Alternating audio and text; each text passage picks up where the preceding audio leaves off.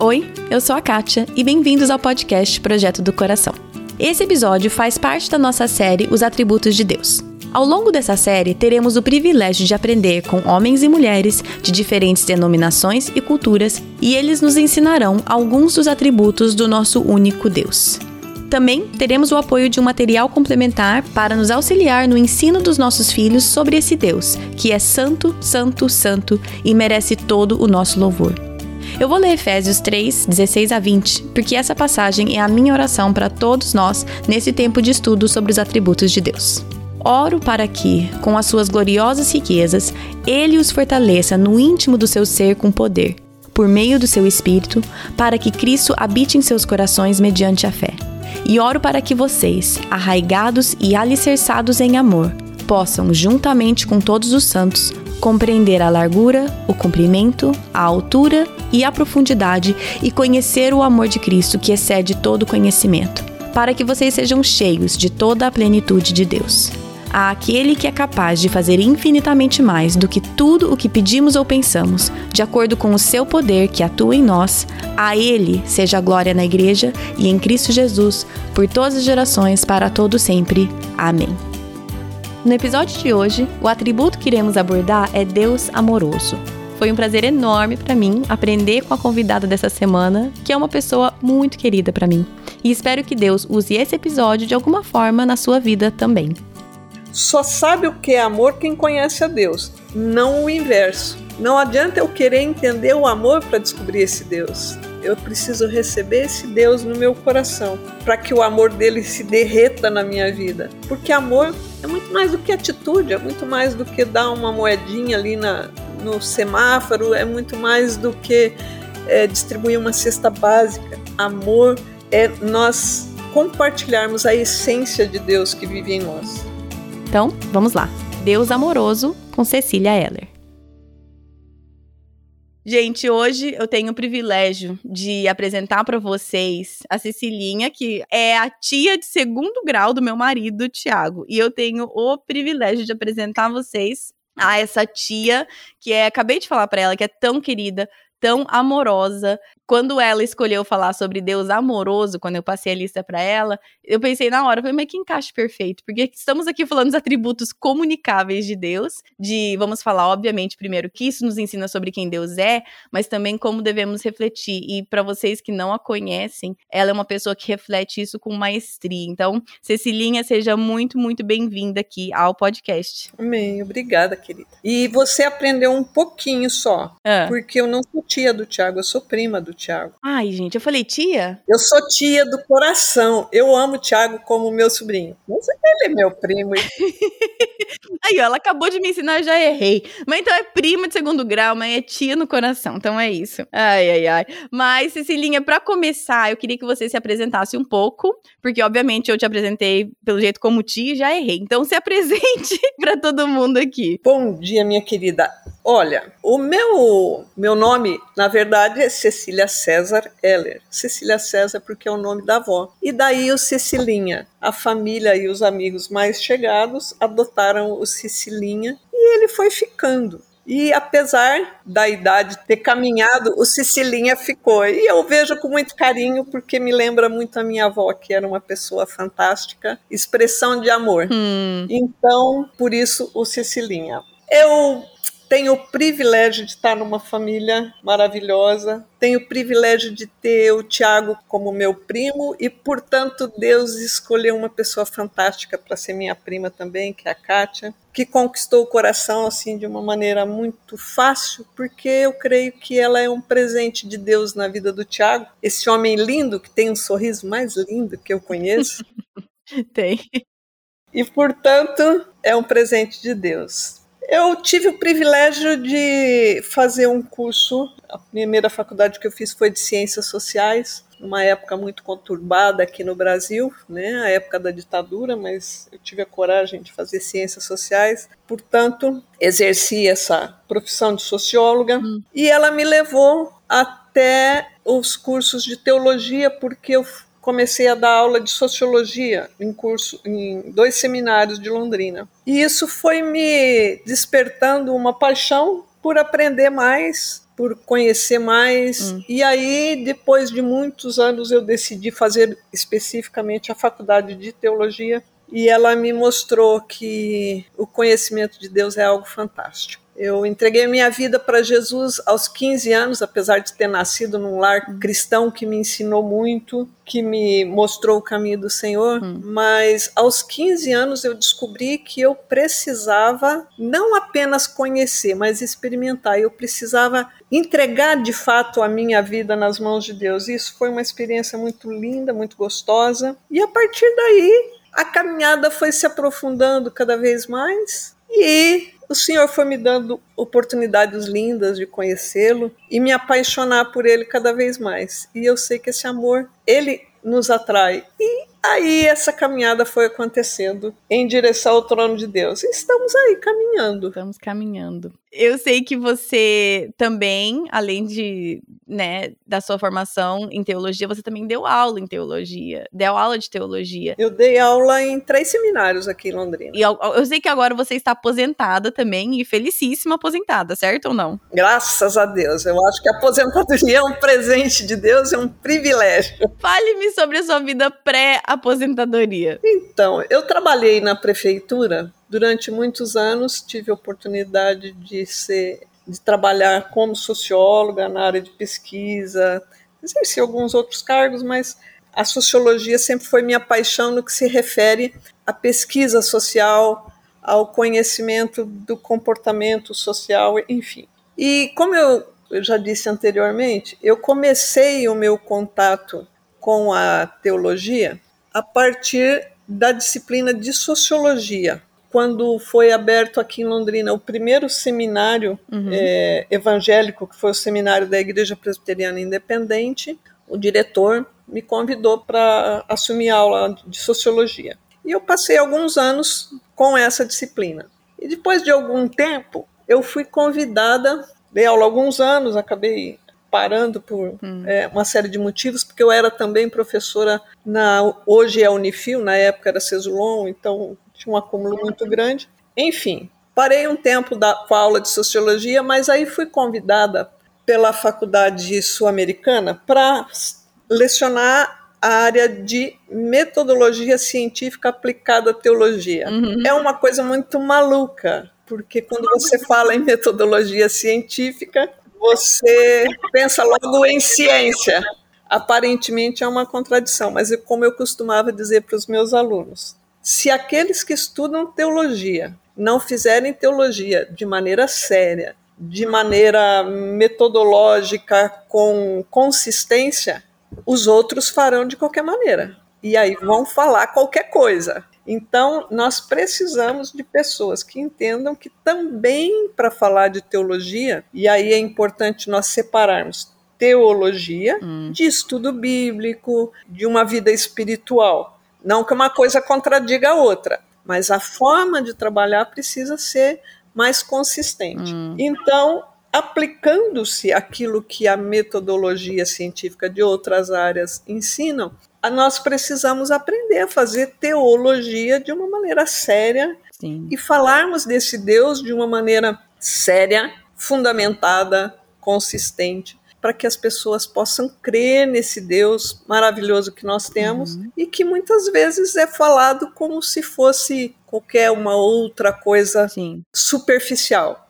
Deus não é superficial, nós precisamos fundamentar a nossa fé. E aí eu dei aula de metodologia científica na Faculdade Sul-Americana por alguns anos, e depois eu assumi também, aí eu parei, porque aí eu quis fazer a faculdade de teologia, que até então eu não, não tinha a graduação na teologia. Uhum. Depois que terminei a graduação, assumi na própria Unifil mais alguns anos. Mas aí eu tinha um compromisso com Deus, que eu já falava com ele há muito tempo, que quando eu me aposentasse na, na prefeitura, eu queria me dedicar exclusivamente ao Senhor, ao ministério, e eu gostaria hum. de tê-lo como meu único patrão. E ele me proporcionou isso, e aí eu parei de dar aula. Hoje sou aposentadésima, agradeço a Deus por isso. E eu, o que eu faço é exatamente aproveitar todas as oportunidades que o Senhor me dá de falar uhum. dele e do amor dele.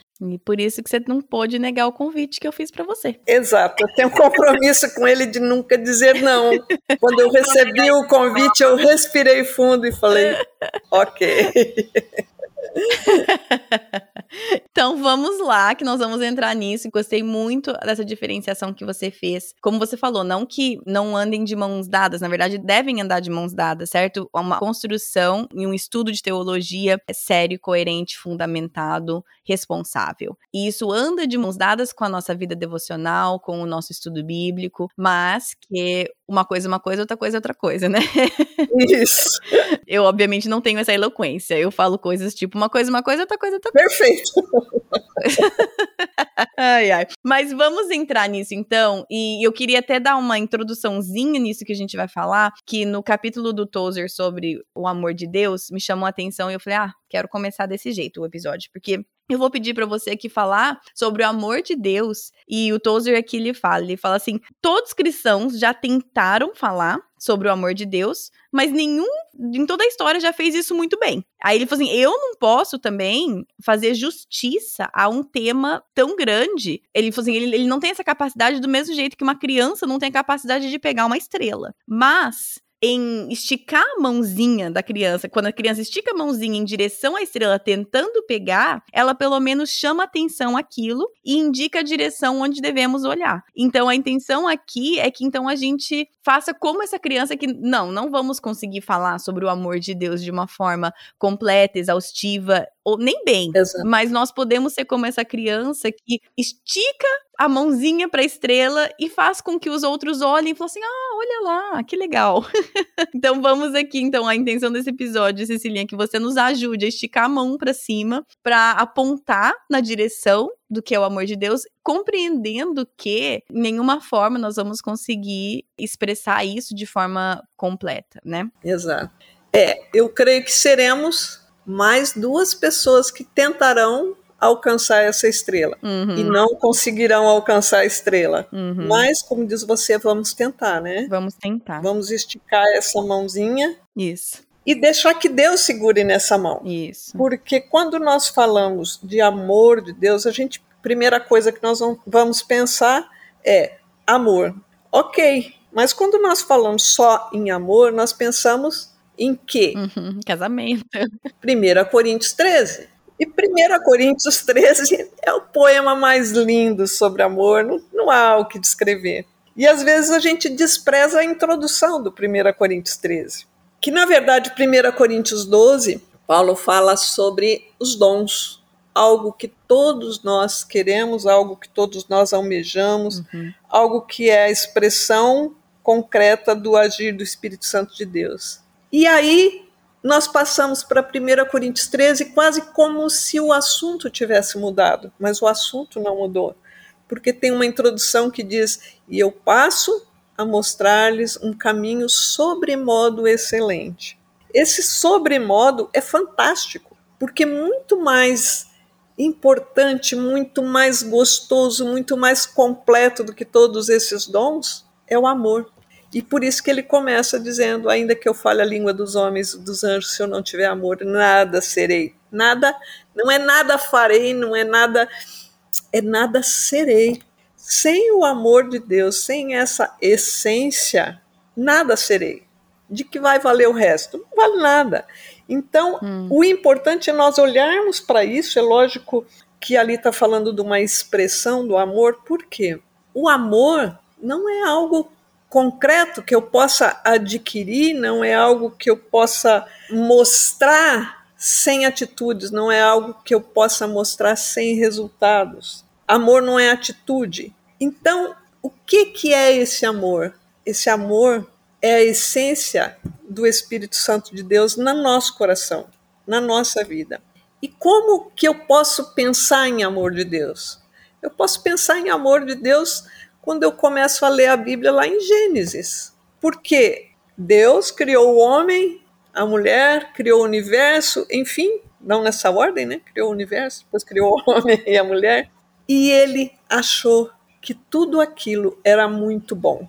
E aí começou uma relação de amor, começou a evidência, a realidade desse amor.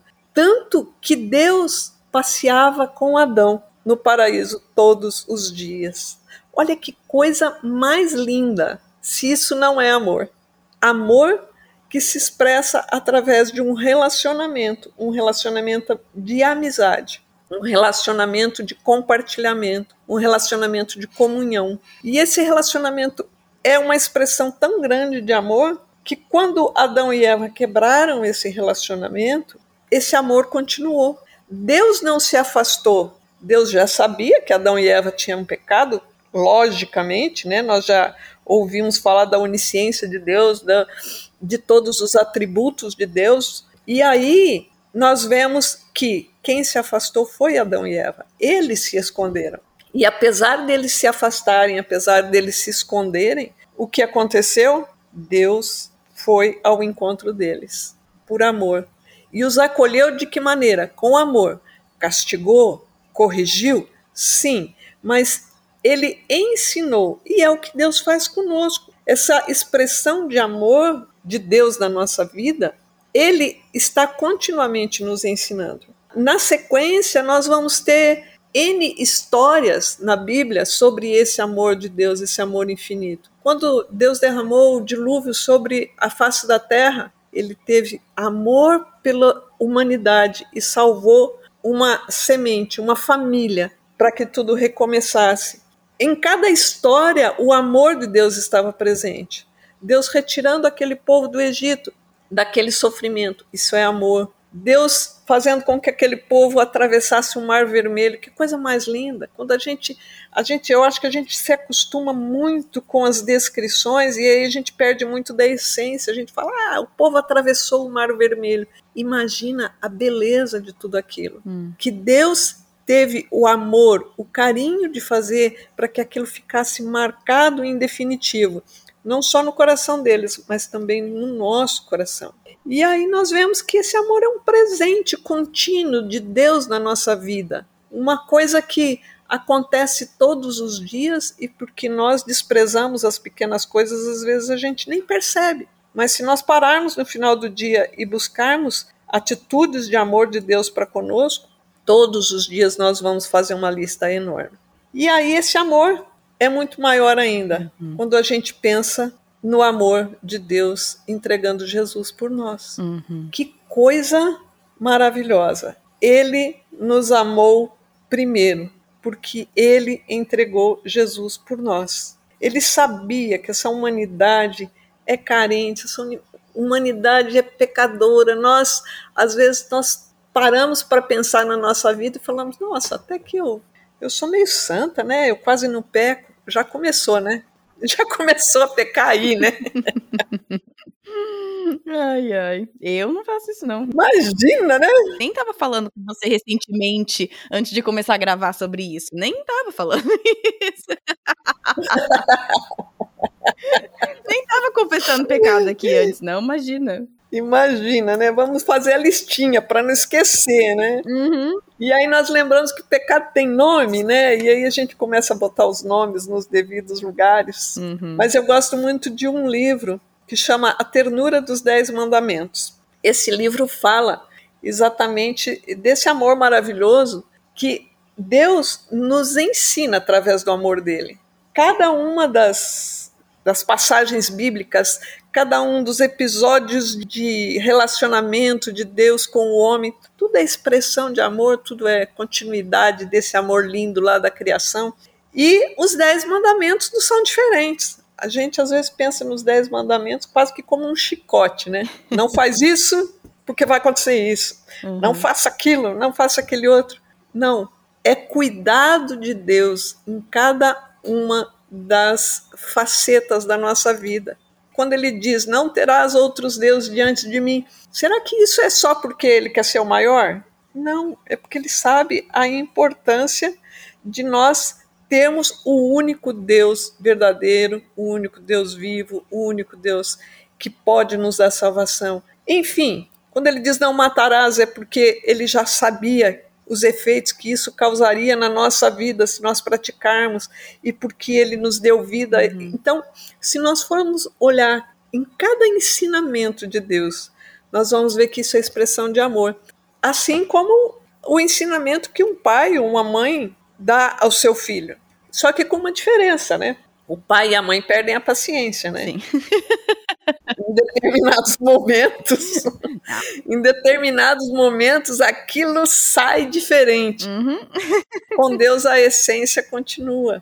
Ele ainda, por pior que seja o meu pecado, ainda que os nossos pecados sejam como a escarlata, eles tornam brancos como a neve. Uhum. Por quê? Pelo amor dele, quando ele deu Jesus para morrer na cruz. Porque Deus amou o mundo de tal maneira para que todo aquele que nele crê não pereça, mas tenha vida eterna. Isso é o acolhimento de Deus por nós na vida dele, no coração dele. Imagina ele dando o filho dele, mas ele nos acolhendo, ele acolhendo a humanidade. Isso é algo fantástico. Sim. E quando ele enviou Jesus, antes da morte de Jesus, Jesus demonstrou amor o tempo inteiro. Nenhum dos milagres de Jesus, às vezes, é, a gente pode pensar, ele simplesmente estalava o dedo e ele simplesmente. Não, vamos ler cada um dos milagres de Jesus. Em todos eles tem uma expressão assim, e a pessoa disse isso a Jesus. E Jesus ouviu essa pessoa. Ele viu o cego, ele uhum. ouviu aquele que clamava, ele sentiu o toque da mulher do fluxo de sangue. Uhum. Então, isso é a demonstração desse amor. Ele não fazia aquilo simplesmente para demonstrar o amor, para demonstrar o poder, para demonstrar o milagre. Ele fazia por amor, porque além de dele fazer o milagre que dava a cura física, que trazia Lázaro de volta à vida, ou que ele trazia a ressurreição de várias pessoas, né? Trouxe a vida de volta a várias pessoas, mas ele transformava junto porque ele ouvia, porque ele trazia algo vivo na vida dessas pessoas. Quando ele curava o paralítico, que ele dizia: "Toma tua cama e sai".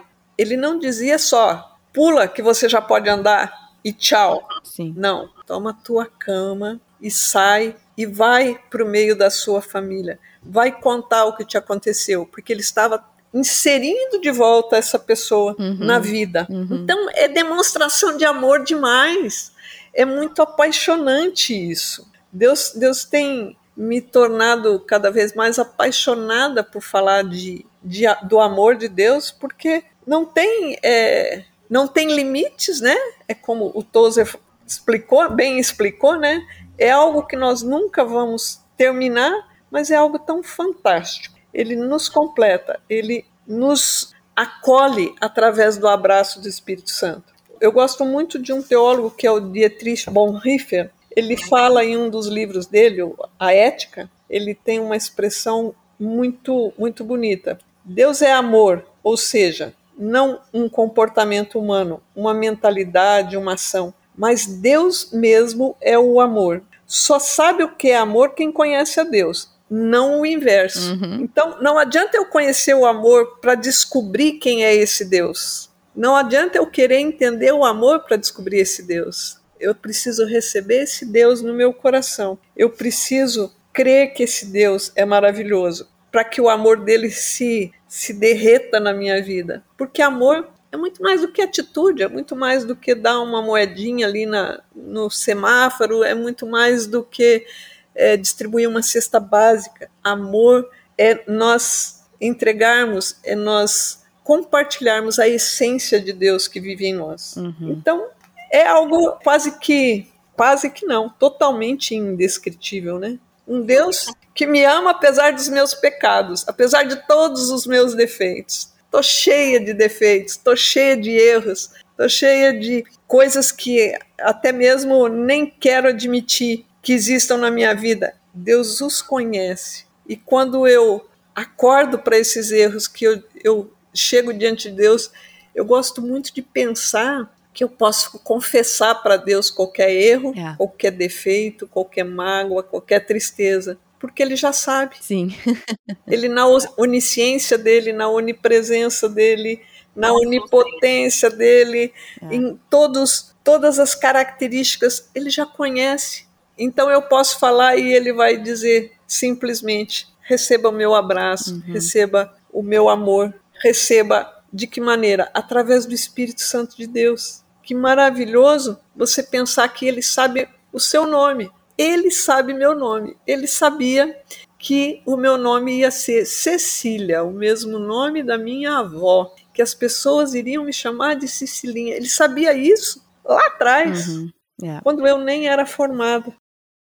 E aí a Bíblia nos diz que ele é o pastor e que ele chega no aprisco e abre a porta, que ele chega na porta e, e João 10, 3 diz que ele chama cada uma das ovelhas pelo nome e elas saem do aprisco. Hum. Nós, ele nos tira do aprisco do pecado, das nossas prisões, dos nossos problemas. Ele tira de que maneira? Não de uma maneira qualquer abrindo a porta e tocando para fora, nos chamando pelo nosso nome. Isso é o, o suprassumo da expressão do amor. E aí, quando a gente junta isso uhum. com Romanos 5,20, que diz que onde abundou o pecado, superabundou a graça, que delícia pensar nessa graça. Que coisa gostosa a gente saber que, apesar de todo o nosso defeito, todo o nosso pecado, a graça dele é maior. É muito, muito delicioso nós pensarmos nesse amor. E, de fato, poderíamos ficar aqui o tempo todo com a mãozinha esticada, tentando alcançar essa estrela que nós não vamos alcançar, mas nós poderíamos quase que como um elástico, né? Continuar estendendo esse braço e tentando alcançar a descrição desse amor. Uhum. E nós não alcançaríamos totalmente, porque ele é indescritível. E o Tozer bem fala, né? Que os atributos de Deus não podem ser analisados separadamente, né? Até porque o nosso Deus é um único, é um ser, é um ser relacional, tem prazer em se relacionar conosco e esse amor como que amarra todos esses atributos. Eu vejo esse amor como sendo algo que envolve tudo isso para nos alcançar, envolve tudo isso para transformar a nossa vida, para dar um novo sentido à nossa vida, uhum. para nos dar uma alegria nova em nossa vida. É assim que eu vejo o amor de Deus. É, é assim que eu vejo esse amor tão lindo. é assim, simplesmente assim. Ai, ai. Olha, eu fui escutando e eu fui pegando algumas coisas que eu queria queria voltar e perguntar para você. Pode ser? Assim, uma coisa que eu achei muito legal e que eu quero talvez aprofundar um pouco com você é o fato que enquanto você está falando sobre momentos na Bíblia que a gente vê esse amor, claro que você pensou só alguns, porque, né, obviamente, toda a história da criação, redenção, é Isso. é tudo uma demonstração do amor de Deus, mas eu achei interessante que você pensou, por exemplo, a Arca de Noé. É, é a história de Noé. Uhum. Quando muitas vezes eu acho que nós vemos essa história como. E até você falou, Deus não é um pai como um pai humano que perde a paciência. E muitas vezes nessa história, a gente enxerga isso como tipo chega, deu. Deus falando assim, chega, acabou, não tenho mais paciência, vou acabar com tudo isso aqui. Ou seja, quase como se Deus perdeu a cabeça, explodiu e destruiu tudo. e você e você pegou essa história e pensou para falar, olha o amor de Deus em preservar essa semente da humanidade. Isso me chamou bastante atenção. E quando você também escolhe pensar os Dez Mandamentos como uma demonstração de amor de Deus. E agora, bem no final, você falou, né, que o Tozer fala que não podemos separar os atributos de Deus. E bem nesse capítulo ele fala assim que Deus é imutável, ele sempre age como ele mesmo, e porque ele é uma assim uma unidade, ele nunca pode suspender um dos atributos para então exercitar outro. Então, quando eu penso nisso, e eu penso principalmente nessas duas que me chamaram a atenção, eu penso na maneira errônea que muitas vezes a gente compreende a Bíblia de pensar assim: ah, essa história é Deus demonstrando a ira dele contra o pecado, não demonstrando o amor, como se Deus pudesse tirar e pôr, pudesse não, assim, mas assim, Deus ele é um todo, ele não suspende o amor para então demonstrar outra coisa. E eu queria então que você falasse um pouquinho pouquinho mais sobre isso, sobre eh, por que, que você escolheu falar sobre essas, assim, tantas coisas, mas essas duas, é, essa lente que você vê essa história bíblica como sendo a lente de um Deus amoroso. É como você falou, né? Você usou uma expressão muito gostosa agora no final.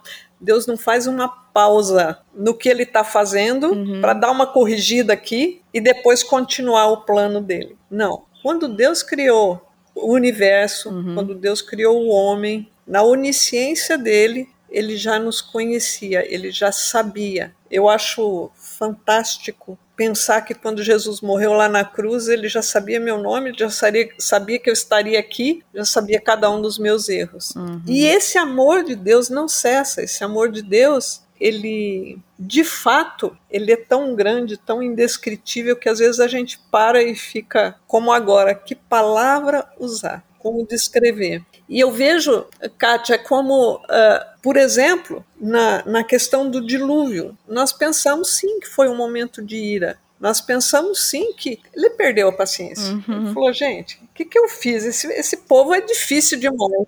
Deu errado. Deu errado. Deu ruim, vamos pagar e começar de novo. É, no português atual deu ruim. Deu ruim. Vamos tentar reiniciar o computador porque a coisa não funcionou. desliga e liga de novo. Isso. E de preferência desliga da parede para não correr o risco de ficar um resquício. Não. Exato. Meu marido sempre fala quando eu falo, ah, tá dando errado, ele desliga e liga de novo e despluga. Isso. E acontece que ele não acha que deu ruim. Ele sabe que a essência dele está presente nessa humanidade. Por isso, agora lembrando também de Sodoma e Gomorra, por exemplo, que ele quis destruir tudo, mas ele falou: não, se tiver um justo lá, vamos, vamos tentar dar um jeitinho nessa história, né? E foi o que aconteceu. E Deus, essa preservação da criação dele, uhum. porque como ele não erra, ele seria absurdo nós pensarmos que para, mata toda a humanidade e vamos começar de novo. E aquilo que ele já, aquela comunhão, aquela expressão toda de amor que vinha desde o início, desde o início da criação. Então nós temos momentos cruciais se nós lermos o, o Antigo Testamento, uhum. Kátia, a gente vai ver quanta guerra, que Deus, Deus louco, que por que tudo aquilo?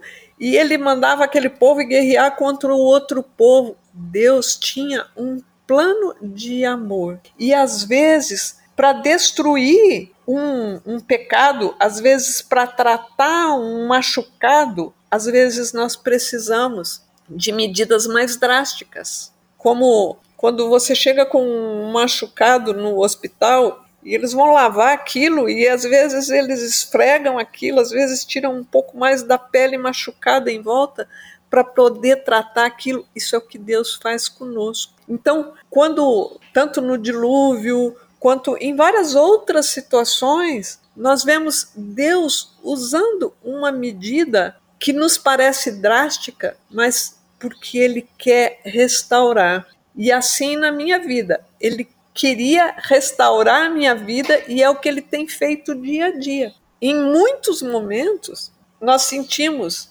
essa, uhum. esse tratar um pouco mais duro em momentos que nós falamos: Deus, não está vendo a minha dificuldade, Deus está doendo tanto. E aí, esses dias eu estava lendo em algum lugar um devocional do Spurgeon. E ele falando que os momentos em que nós uhum. ficamos mais aflitos e que nós dizemos, Deus, o senhor não está vendo que eu estou passando essa dificuldade? Deus, mas o senhor não está me escutando, eu estou pedindo, o senhor não faz. Isso é uma forma de nós negarmos o amor de Deus e nós não reconhecermos, porque a Bíblia diz que nada pode nos separar do amor de Deus. Romanos 8, 38 39. Eu amo esse versículo, porque ele diz assim: eu vou, eu vou ler para nós entendermos isso. Pois eu estou convencido de que nem a morte, nem a vida, nem anjos, nem demônios, nem o presente, nem o futuro, nem quaisquer poderes, nem altura, nem profundidade, nem qualquer outra coisa na criação será capaz de nos separar do amor de Deus que está em Cristo Jesus. Então,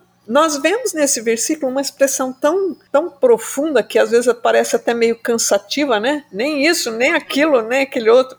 Então, quando nós vemos nem a morte nem a vida, nós estamos falando de da, das categorias mais importantes, mais fundamentais na vida do ser humano: morte e vida, o início e o fim. Porque Deus, o amor de Deus não tem início nem tem fim. Ele não começou no dia que eu nasci, ele começou antes. Nem a morte, ele não vai terminar o dia que eu morrer. Nem anjos nem demônios. Nós estamos falando aqui de poder não tem poder algum que possa me afastar do amor de Deus. Nem o presente, nem o futuro. Nós estamos falando de tempo. O tempo não apaga o amor de Deus sobre a minha vida. Uhum. Nem altura e nem profundidade. não há espaço físico. Eu moro aqui em Londrina, a Kátia mora lá nos Estados Unidos, o meu amor alcança a Kátia, o, meu... o amor de Deus é muito maior. Nem qualquer outra coisa na criação. Evidentemente, na criação, por quê? Porque Deus criou, tudo foi criado por Ele e tudo é expressão do amor dele, uhum. toda a criação. Nada será capaz de nos separar do amor de Deus. Uhum. Então, mesmo nas medidas mais radicais, nós vemos que o amor dele permanece, o amor dele está presente, que é uma expressão maior do que Deus cuidando de uma família dentro de um barco numa porção de água que não é o Oceano Atlântico, nem o Oceano Índico, nem qualquer outra coisa que você possa imaginar. É a Terra foi coberta pelas águas. E talvez alguns digam assim: ah, mas a Terra naquela época era só um pedacinho. Olha, eu prefiro crer que a Bíblia está correta. Se ela diz que a Terra estava coberta sobre as águas, para mim a Terra toda estava coberta sobre as águas. Então, que expressão de amor é essa? Que não tem limites. É por isso que eu acho que, eh, que eu, eu destaco para você qualquer descrição de algo que aconteça. O amor de Deus é maior. Não sei se respondi sua pergunta. Sim, respondeu muito bem. E, e aí eu acho que eu quero entrar puxar o gancho, acho que foi do, o, a citação do Bonhoeffer que você falou. Você tá com ela aí? Que, você, que só conhece o amor quem conhece a Deus? É isso a citação que você falou? Isso. É. Deus é amor, ou seja, não um comportamento humano uma mentalidade, uma ação, mas Deus mesmo é o amor. Só sabe o que é amor quem conhece a Deus. E aí ele continua, não o inverso, sabendo primeiro e por natureza que é amor, sabe-se então o que é Deus. Ou seja, eu primeiro preciso saber quem é Deus. Isso. E aí que eu acho que eu quero puxar esse gancho também, porque querendo ou não, amor é uma palavra que a gente usa. Ah, eu amo isso, eu amo aquilo. E a gente tem uma definição de amor. Nossa, a, acho que é no livro da Jane Wilkin ela fala que a nossa cultura é obcecada pelo amor, né? As, as, os, os romances que a gente lê, que a gente assiste, essas coisas assim. E eu acho que nós buscamos compreender o amor de Deus através da nossa compreensão da palavra amor, que é tão distorcida e tão assim ampla e rasa, né? Aquela coisa que não é não é profunda. Aqui em inglês tem um, um, ditado que fala assim: an inch deep and a mile wide, que é tipo uma polegada de profundidade e quilômetros de distância, ou seja, muito raso, muito amplo e muito raso. E aí eu queria falar com você um pouco sobre isso, pegando essa citação que você fez e falar um pouco sobre esse perigo da gente buscar compreender e meditar no amor de Deus baseado na nossa compreensão de amor que é, tipo, amo meu marido e amo brigadeiro, entendeu? Então, a gente usa a mesma palavra. E, e aí a nossa compreensão tá tão rasa e ampla. Rasa e distorcida, né?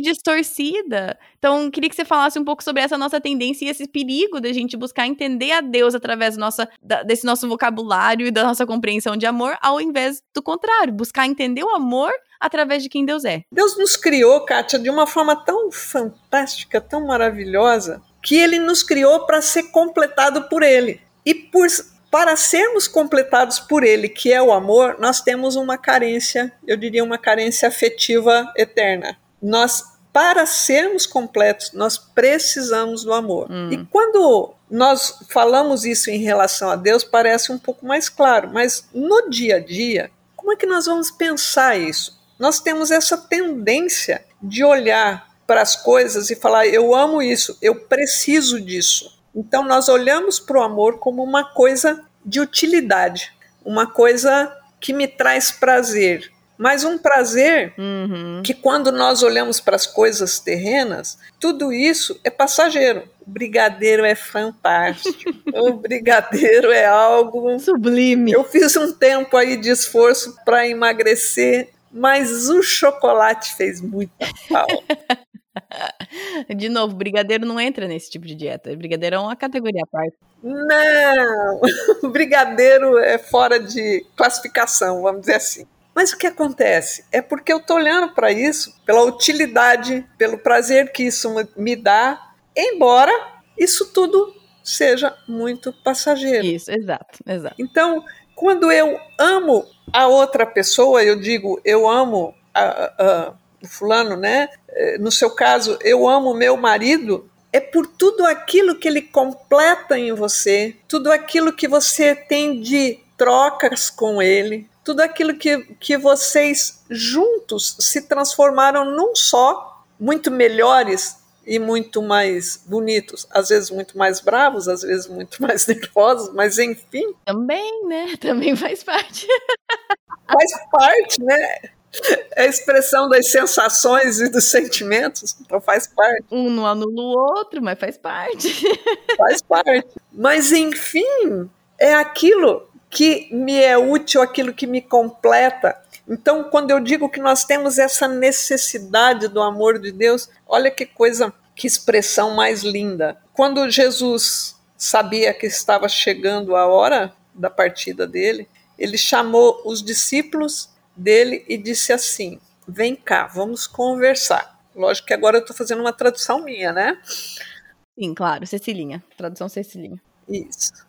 Assim como um pai diz para o filho: Olha, eu vou trabalhar e já volto, Jesus esse dia fez isso com os discípulos. Eu vou. Eu avisei para vocês que eu ia, que eu precisava ir, mas eu não vou deixar vocês sozinhos. Vocês fiquem tranquilos porque o Espírito Santo de Deus vai estar com vocês. Eu vou enviar o Espírito, que é aquele que será o consolador. Então você vê que ele não falou que o Espírito Santo vai dar comidinha para vocês, o Espírito Santo vai cuidar da chuva. Não, ele falou, é o que vai cuidar do coração de vocês. Uhum. Ele é o consolador. Ele é o ajudador. Então, essa necessidade que nós temos de nos sentirmos apoiados, de nos sentirmos juntos, com o amor de Deus é muito diferente, é muito mais profundo do que essa visão, como disse você, uma visão rasa do que é o amor. Porque quando nós olhamos para as coisas terrenas, de fato é uma coisa rasa. Eu preciso comprar um sapato novo porque eu amei aquele sapato, ele é tão lindo. E aí eu vou usá-lo quantas vezes? Em algumas algumas pessoas têm o privilégio, né, de, de, às vezes nem usar, ou às vezes usar duas, três, quatro vezes, deixar no armário. No meu caso, eu já usaria mais vezes, porque, né? no meu também. Mas, enfim, ele é limitado. De fato, ele é raso. Nós dizemos eu preciso para satisfazer uma necessidade momentânea, enquanto que o amor de Deus é uma necessidade eterna, é uma necessidade que nem a morte nem a vida vai encerrar. Nenhum outro parâmetro humano vai fazer com que se acabe, porque nós estamos acostumados realmente com essa visão tão tão fraquinha, tão rasinha, tão frágilzinha de amor, que nós precisamos aprender a mergulhar nesse nesse oceano de amor para a gente experimentar. É a mesma diferença de que tomar um banho no chuveiro ou pisar numa poça d'água ou mergulhar num oceano e se encharcar com esse amor. É, eu gostei bastante dessas colocações que você fez e estava folhando porque no livro da, da Jen Wilken ela coloca praticamente esses três pontos que você colocou e ela fala, por exemplo, que o amor humano é baseado em necessidade, né? É o que você falou, né? Nós buscamos aquilo que nós precisamos e já o amor de Deus, Deus não precisa de nada, né? Ele não criou porque ele precisava de alguém para amá-lo. Não, Deus, Deus Pai, Deus Filho, Deus Espírito Santo, eles se bastam, tá tudo certo. eles não precisam de ninguém.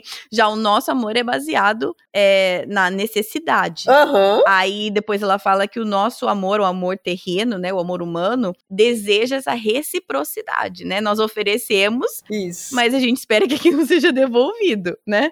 E o amor que não é devolvido, ele morre ao tempo. Esse, esse nosso amor, amor humano, amor, amor aqui terreno, né? E diferente do amor ágape de Deus. Por favor. Sim, é, o desejo é que devolva, mas ele nos dá esse amor e não é condicional a nós retribuirmos, porque se fosse também, né? Uhum. Ninguém, ninguém, ninguém retribui, né? Exato seríamos consumidos, né? Nossa, sim, não existiria. E aí, por último, ela fala que o nosso amor, esse amor terreno, ele dosa o valor do objeto. Por exemplo, eu vou amar aquilo que é digno, eu vou amar aquilo que é que merece o meu amor, né? E já o amor de Deus, graças a Deus. Graças a Deus. Não é assim. e graça, engraçado falar, Deus, graças a Deus que seu amor não é, mas é exatamente isso. E aí o, o Tozer aqui, ele fala, eu gosto sempre, eu acho que na tradução do português não tem, mas no livro do Tozer aqui em inglês, ele sempre começa com uma oração. E nesse do amor de Deus, ele fala assim: o seu amor é sem causa e sem merecimento. Exato. Nós não fizemos nada para causar e muito menos para merecer o amor de Deus. E essa é diferença desse nosso amor, porque, por exemplo, né, a gente fala que, ah, amor de filho é incondicional. Isso é a maior mentira que eu já ouvi na minha vida. Porque. Oh.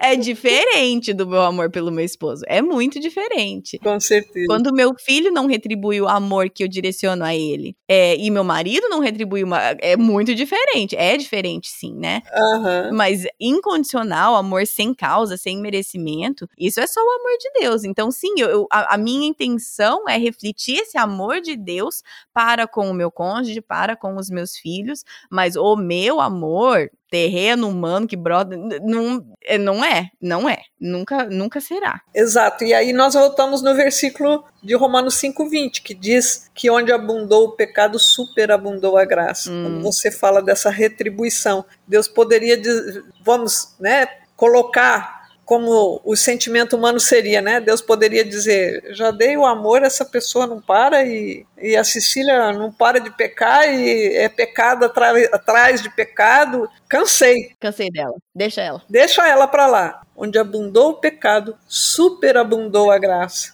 Então, o amor de Deus é graça. Eu diria que a graça e a misericórdia andam juntos, né? Uhum. Nessa via. Ele nos derrama graça sobre graça e ele nos trata com misericórdia. Sim. Até porque se não fosse essa misericórdia, não sei, não sei.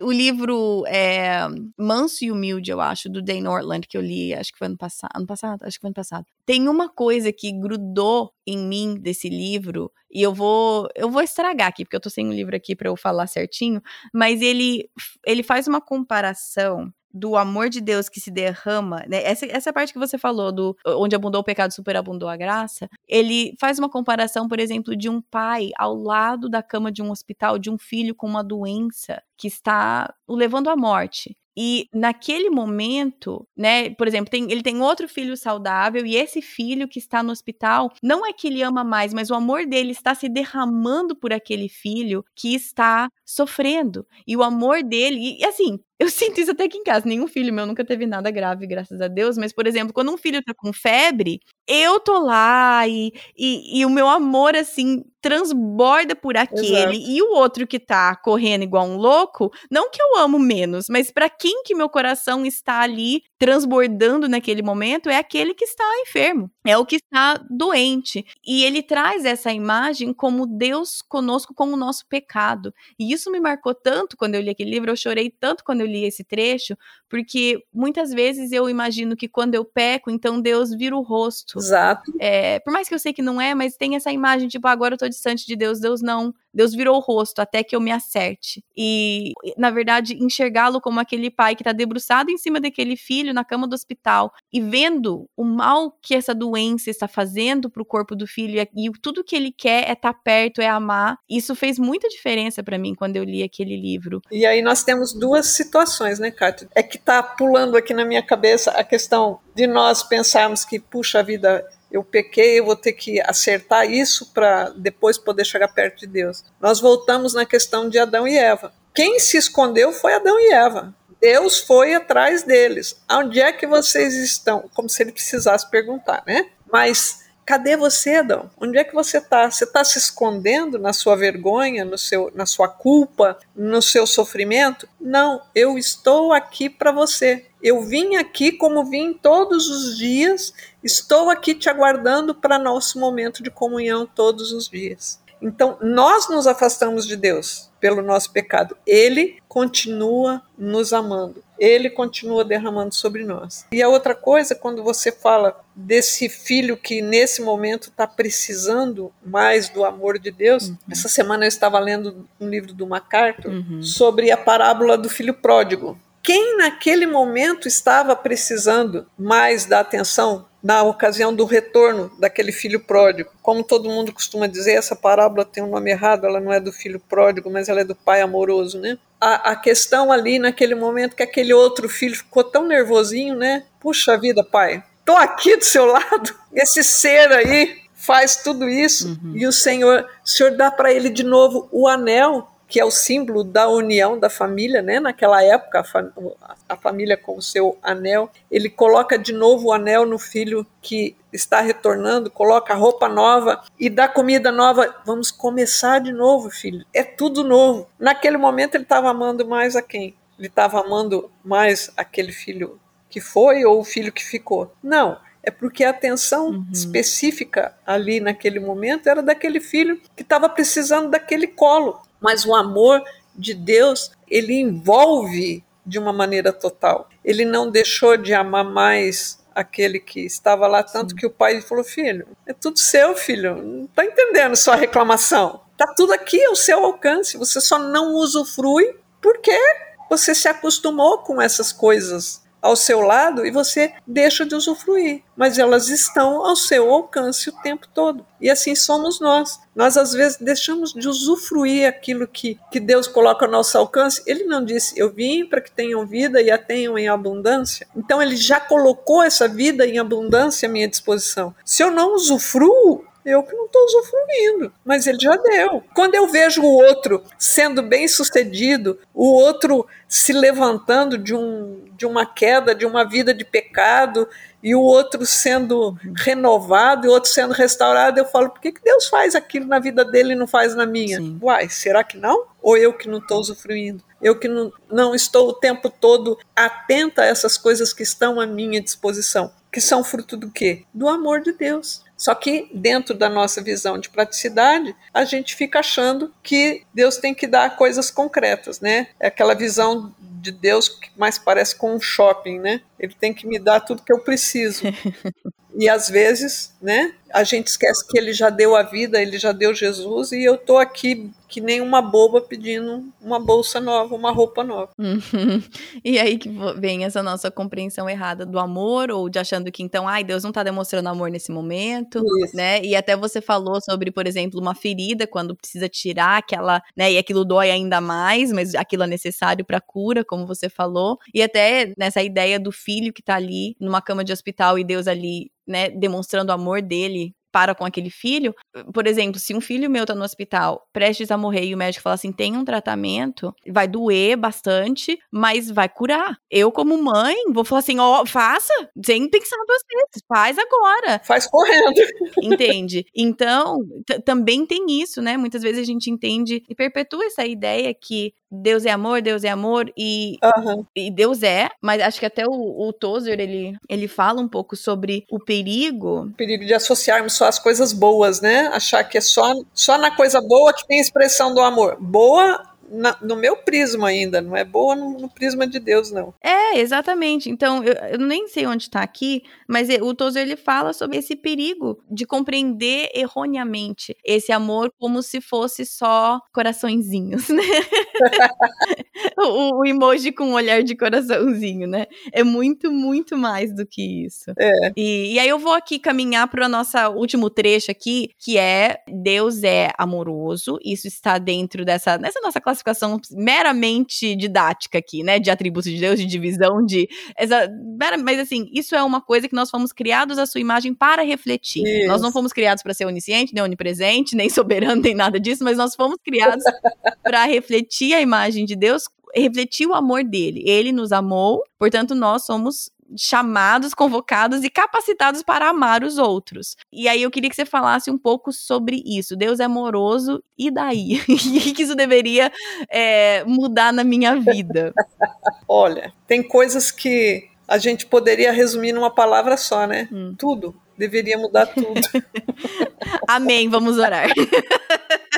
Amém, vamos orar. Respondi sua pergunta. Ai, Kátia, é muito lindo quando a gente a gente começa a refazer coisas na nossa vida. A tua vida, é, teu período de reflexão seria menor que o meu, né?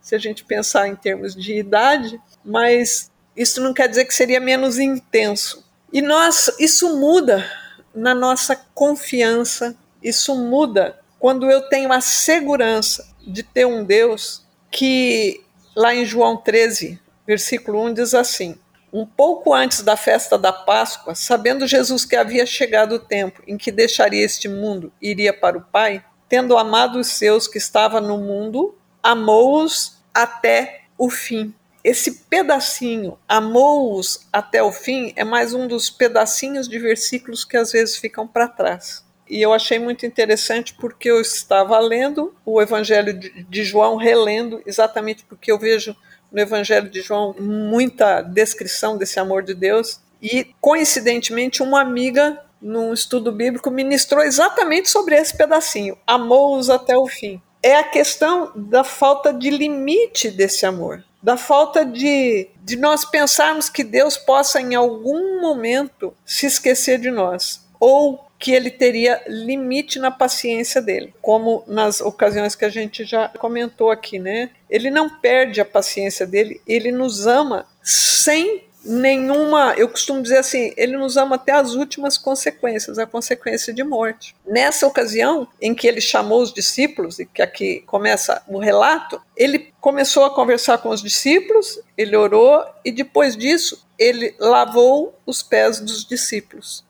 Que é uma outra passagem que a gente se acostuma, mas se a gente pensar que nessa ocasião Jesus chamou esses discípulos para conversar, ele já tinha amado esses discípulos durante todo o período do ministério dele, dos ensinamentos dele. Ele sabia que Judas iria traí-lo. Na verdade, já havia traído, porque já havia pactuado com os guardas como é que ele faria, que ele daria o beijo naquele que fosse o seu Senhor, ou que fosse Jesus, que era quem estava sendo perseguido ele já sabia que Pedro o negaria três vezes, tanto que ele avisou para o Pedro: você vai me negar, fica tranquilo que você vai me negar. Ele já sabia que Tomé ia ter dificuldade de reconhecê-lo. Quando você pensa que alguma grande amiga sua, alguém que você ama profundamente, ou até mesmo a sua irmã, se você pensar que você vai encontrar com a Kendra e que ela não vai te reconhecer, esquisito, né? Você vai falar que amor é esse. Passou aí uns meses sem me ver, não sei se você passa alguns meses sem vê-la, mas enfim. Vou passar, né?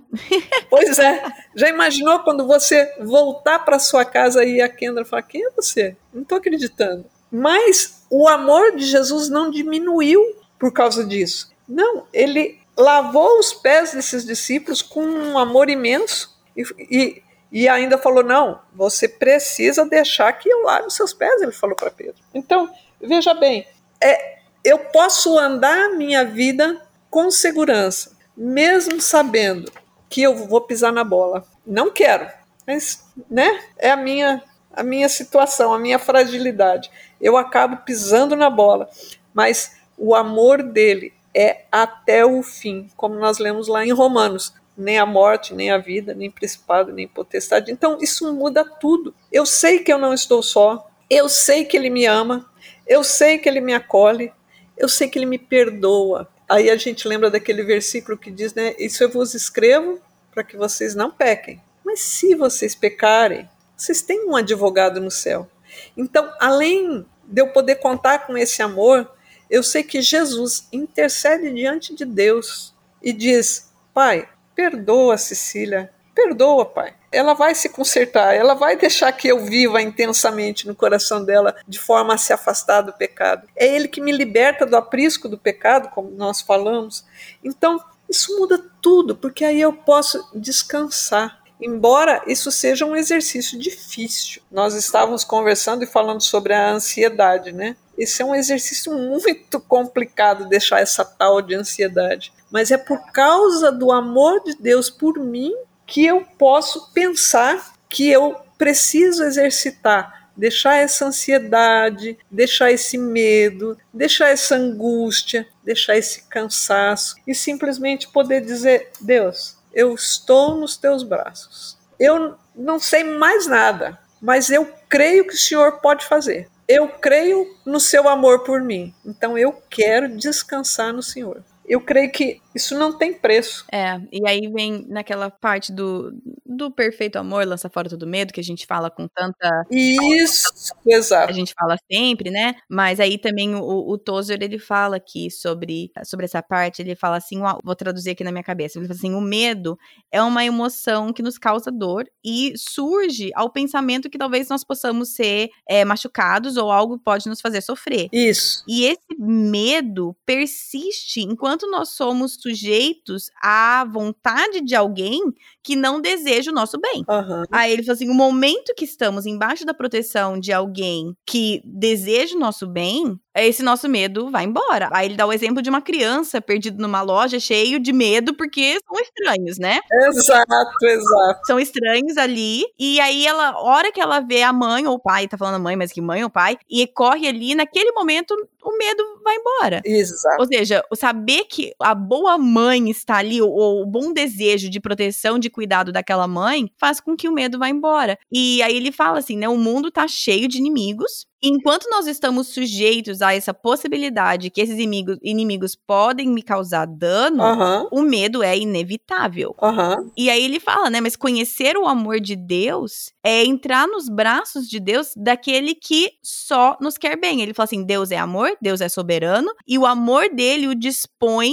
a desejar o nosso bem-estar eterno e a sua soberania permite com que ele faça com que isso seja absolutamente seguro. O nosso bem-estar eterno está completamente seguro no nosso Deus que é amoroso e é soberano, né? Aí ele cita aqui o Martinho Lutero que fala assim: o corpo eles podem matar, mas a verdade de Deus permanece porque o, o reino dele é para sempre. Uhum. E é isso quando eu tava lendo aqui, até que a gente tava conversando antes de começar a gravar, que é, surge isso, mas enquanto eu tava revisando esse capítulo para essa conversa, é ok, eu estou nos braços daquele que deseja o meu bem eterno e tem o poder e a soberania para fazer com que isso seja que eu não tenha dúvida neste meu nessa minha segurança eterna. Exato. Então, a, daí que deveria vir o meu descanso e a minha paz. Exato. A nossa paz que tem que estar nele, né? Como diz a Kátia, e ele será a nossa paz, né? Tão mais profundo. Sim, é tão mais profundo isso, né? E aí, Kátia, eu separei aqui um, um parágrafozinho do Tozer que Sim. eu achei fantástico. Ele diz: Sabemos que porque ele, Deus, né? Porque ele é imenso, o seu amor é um mar incompreensivelmente vasto, sem fundo e sem praias, perante o qual nos ajoelhamos em uhum. rejubilante silêncio e que é capaz de deixar confusa e sem palavras a mais requintada eloquência. É, exatamente. E aí encerramos. Não tem nem lugar melhor para encerrar do que essa citação. Eu acho que eu vou até pedir para você ler de novo. Lê de novo para a gente encerrar de novo. Sabemos que, porque ele é imenso, o seu amor é um mar incompreensivelmente vasto, sem fundo e sem praias, perante o qual nos ajoelhamos em rejubilante silêncio, e que é capaz de deixar confusa e sem palavras a mais requintada eloquência. Então vamos aqui nos ajoelhar rejubilantes perante essa vastidão, essa, esse amor tão enorme, vasto e profundo que não temos nenhuma reação a não ser nos ajoelhar rejubilantes.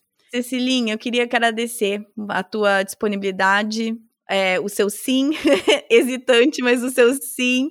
Muito, muito obrigada. É, foi muito bom para mim e eu tenho a alegria de passar isso para as pessoas também.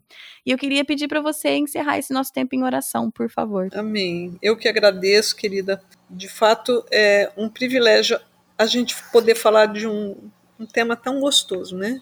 Então, eu te agradeço por essa oportunidade e espero que as pessoas sejam abençoadas, que todos aqueles que ouvirem esse podcast possam experimentar as gotas desse oceano. Mas, acima de tudo, quando eu digo gotas, é, é porque ele é tão grande que nós vamos ficar, de fato, sem palavras e sem condições de experimentar todo esse amor. Mas creio que, espero que Deus possa usar para abençoar outras vidas. E vamos orar, né? Pai amado, nós te louvamos, Senhor te louvamos pela sua grandeza. Te agradeço, Pai, pelo privilégio, Senhor, de ter experimentado esse amor tão grande na minha vida. Muito obrigada, Senhor, por tudo que o Senhor já me deu, a vida, transformação, a vida nova em Jesus. por poder experimentar a cada dia o perdão dos seus pecados, por poder sentir a cada dia esse abraço tão gostoso do teu Espírito Santo nos dirigindo, Pai, me ensinando, Pai. Te peço perdão pelos momentos de teimosia, de fragilidade, Senhor, mas sei que esse amor é tão grande, que a tua graça me envolve, a tua graça traz perdão, a tua graça evidencia esse amor tão precioso. Pai, em nome de Jesus, eu quero te pedir que o Senhor continue abençoando a vida da Kátia, Pai. Que o Senhor derrame sobre ela a tua unção preciosa, seu amor precioso por esse ministério tão importante que o Senhor confiou nas mãos dela, que o Senhor continue usando a tua filha, a família dela, Pai, que eles experimentem de forma abundante, dia a dia, esse amor. Peço, Pai, por cada pessoa que estará ouvindo esse podcast, que o Senhor já preparou, que o Senhor já sabe quem serão, que em nome de Jesus, Pai, essas vidas experimentem o toque especial do seu amor, que essas vidas sintam o seu amor transbordar no coração delas de uma forma inexplicável, numa forma grandiosa, numa forma doce, Pai, que só o Senhor é capaz. Que essas vidas possam ser transformadas, que essas vidas possam descansar em Ti a cada dia, que essas vidas possam conhecer mais e mais esse amor. Em nome de Jesus eu te peço, Pai. Amém. Amém.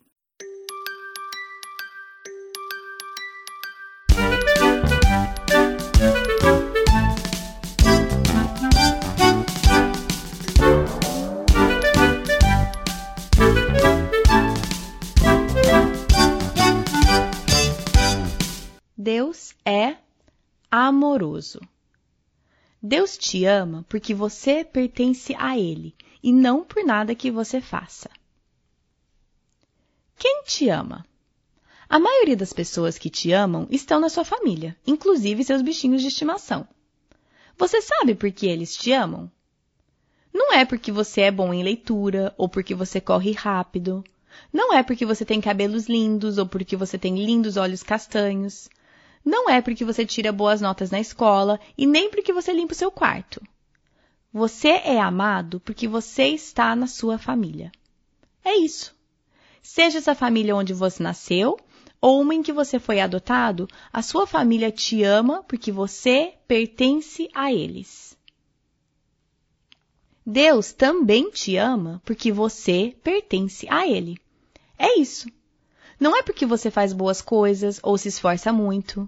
Você não pode fazer nada para merecer o amor de Deus ou fazê-lo te amar mais. Ele já te ama mais do que você possa compreender. Você é amado por Deus porque você pertence à família dele. Não tenha medo. Seus erros não farão com que Deus te ame menos ou deixe de te amar. Como parte da família de Deus, nada pode separar você do amor dele. Você é amado do jeitinho que você é.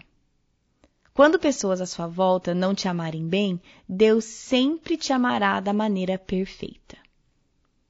O que te faz se sentir amado? Talvez você se sinta amado quando alguém diz eu te amo e te dá um abraço e gasta um tempo brincando com você. Às vezes, alguém da sua família pode te dar um presente que demonstre que essa pessoa te ama. Deus nos mostrou o quanto ele nos ama quando ele morreu na cruz. Jesus deu a sua vida para que nós pudéssemos ter vida. Jesus foi separado de Deus Pai para que nós pudéssemos estar perto de Deus. Jesus tirou o nosso papel, torto e manchado, com marcas de pecado, para que nós pudéssemos ter um papel reto, que está perfeitamente limpo. Ele te fez especial. Ele te perdoa quando você peca e ele quer que você aceite o presente dele de amor. Como você mostra para os seus pais que você os ama? Talvez você faça isso obedecendo às regras, gastando tempo com eles e dando presentes que você mesmo fez. Como você pode mostrar a Deus que você o ama? Demonstre seu amor por Deus obedecendo seus mandamentos na Bíblia, falando com Ele, orando e amando outras pessoas. Deus quer que você o ame amando outras pessoas. Deus é amoroso. Isso significa que você é amado. Você não pode merecer o amor de Deus. Só aceite. Você deveria amar outras pessoas assim como Deus te ama, colocando os outros em primeiro lugar. 1 João 3,16 Nisso conhecemos o que é o amor. Jesus Cristo deu a sua vida por nós. Romanos 8, versículos 38 e 39 pois estou convencido de que nem morte nem vida, nem anjos nem demônios, nem o presente nem o futuro, nem quaisquer poderes, nem altura nem profundidade, nem qualquer outra coisa na criação será capaz de nos separar do amor de Deus, que está em Cristo Jesus, nosso Senhor. Versículo para memorização. Ame o Senhor, o seu Deus, de todo o seu coração, de toda a sua alma, de todo o seu entendimento e de todas as suas forças. O segundo é este: ame o seu próximo como a si mesmo. Não existe mandamento maior do que estes. Marcos 12, versículos 30 e 31. Querido Deus amoroso, obrigado por me amar somente por pertencer ao Senhor. Me ajude a demonstrar o meu amor por você, obedecendo aos seus mandamentos, gastando tempo com você e amando as outras pessoas. Amém.